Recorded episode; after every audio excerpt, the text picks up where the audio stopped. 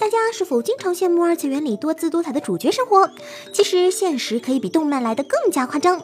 在降级动漫《龙王》的工作中，主角九头龙八一在十六岁零一个月的时候升到了职业七段，十六岁零四个月的时候获得了龙王头衔，这已经是很夸张的少年天才了。然而现实中真的有一位还差四个月才到十六岁的初中生职业象棋选手藤井聪太，目前对局五十八胜十一败的藤井聪太胜率高达百分之八十四，是本届最被看好的龙王角逐者。在二月份升到了六段以后十三连胜，距离升级七段打破九头龙八一的记录只剩下两次胜利。不过话说回来，藤井聪太超越九头龙八一的最大障碍，可能不是现役龙王女神善治，而是身边缺少热爱降旗的可爱小萝莉吧。Fate Extella 是行月旗下的动作游戏作品。三月一日，该作公布了外传漫画 Fate Extella 的有关信息。封面图中，尼禄、玉藻前、阿迪拉三位女性英灵手拿奶瓶，抱着两位变成婴儿模样的玉主。这究竟是什么展开啊？继食堂后，Fate 又要转型托儿所了吗？是不是还有宝具版本的奶瓶摇铃纸尿裤啊？看来大佬们氪的金都拿去做赡养费了嘛？金鱼作战的英灵将在作品中放下争斗，让观众们见识到强大力量之外母性的一面。话说这部外传漫画怎么和原作动作游戏《Fate Extella》扯上关系的？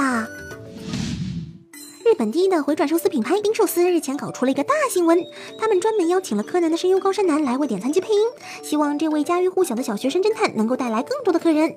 想想看啊，当你饥肠辘辘踏进寿司店，点餐时激昂背景音乐响起，兼职童工柯南同学亲切向你询问今天想要来点什么，那这顿晚餐一定能够享用的更加愉悦才怪啊！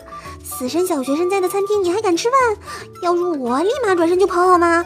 饿一顿算什么？小命最要紧啊！喂！日前，《世纪之灵》官方公布了新作《OVA》的先行 PV，OVA 将与原作漫画最新的第二十九卷同捆发售。